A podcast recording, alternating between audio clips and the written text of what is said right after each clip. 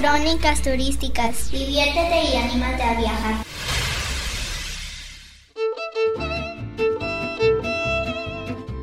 En la calle, en la escuela, en el mercado o donde nos encontremos, podemos conseguir un delicioso postre que conocemos como churro, el cual usualmente se acompaña de chocolate o café, pero que igual lo podemos comer solo. Se trata de una masa frita en aceite, elaborada con harina y algunos ingredientes dulces, que al salir del sartén se espolvorea con azúcar y en muchas ocasiones se rellena de cajeta o dulce de leche, leche condensada, chocolate líquido y hasta caramelo.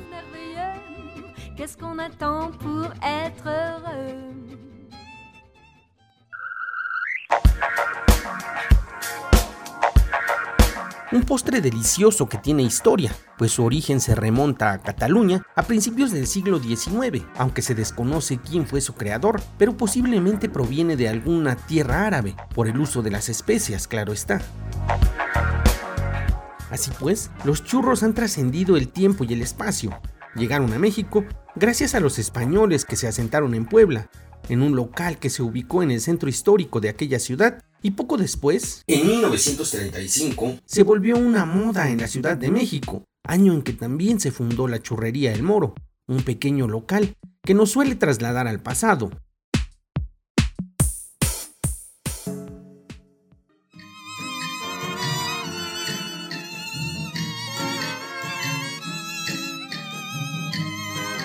en una de las avenidas de la antigua capital de la República, antes conocida como Niño Perdido, luego San Juan de Letrán y ahora llamada Eje Central Lázaro Cárdenas, en el número 42 se encuentra la icónica churrería El Moro, cuya mejor forma de situar es por el emblemático aroma que despide y que se esparce por las calles cercanas. El chocolate espumoso y la masa frita con canela se pueden olfatear cuando se encuentra uno cerca de este lugar.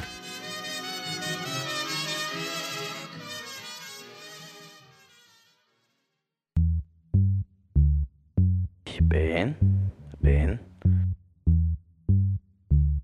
Ven, ven. Ven, ven, chiquita, ven. Quienes emergen del inframundo al centro histórico de la Ciudad de México, en la estación San Juan de Letrán, se ven expuestos a un aroma que primero invita y después exige al paladar a deleitarse con unos ricos churros. Mi gatita hace Al salir de la estación del subterráneo, los gritos y empujones sirven como referencia para conocer que se ha llegado al lugar esperado. Por un lado, los pregones para vender cables de celular, software pirata, fundas para lavadora, mochilas, chamarras y hasta pilas de reloj notoriamente desechables.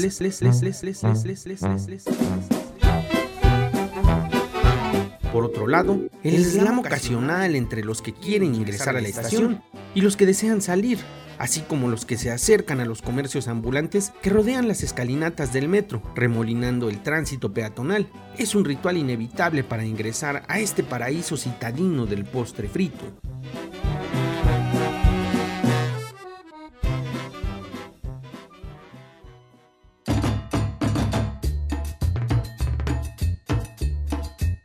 Los letreros luminosos en forma de vitrales en tonos azules y blancos, con letras entre café y rojizas, son inconfundibles. El moro, churrería y chocolatería. Esos son los significantes del sabor. Y el sello en piedra que indica que fue fundada en 1935, la llave absoluta de la identificación. Ingresamos con muchas expectativas, porque los comentarios favorables son incontables. Los meseros van y vienen, el bullicio es constante, todos piden, todos desesperan y todos acompañamos con la mirada un vaporizante pedido, muy probablemente un chocolate y una buena dotación de churros que cruzan como partiendo plaza en las corridas de toros por el centro del lugar hasta una de las mesas de la entrada.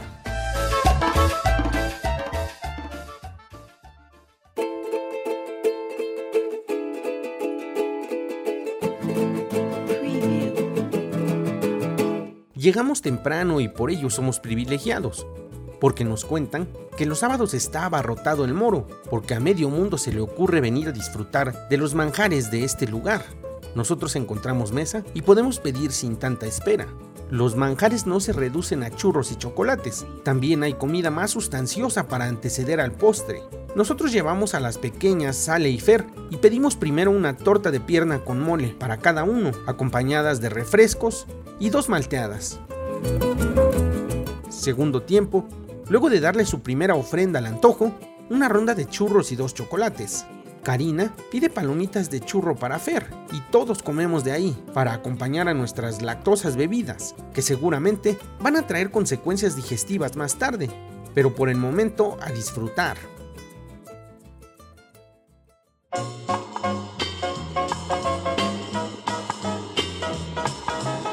El lugar comienza a llenarse rápidamente y nosotros hemos terminado de comer. Hay que volver a casa y es hora de partir para regresar a la realidad citadina de la Ciudad de México. Recuerde que viajar es un deleite y más cuando se hace en compañía. Lo espero en la próxima crónica turística y le dejo mi correo electrónico para cualquier comentario o sugerencia trejohector.gmail.com Muchas gracias.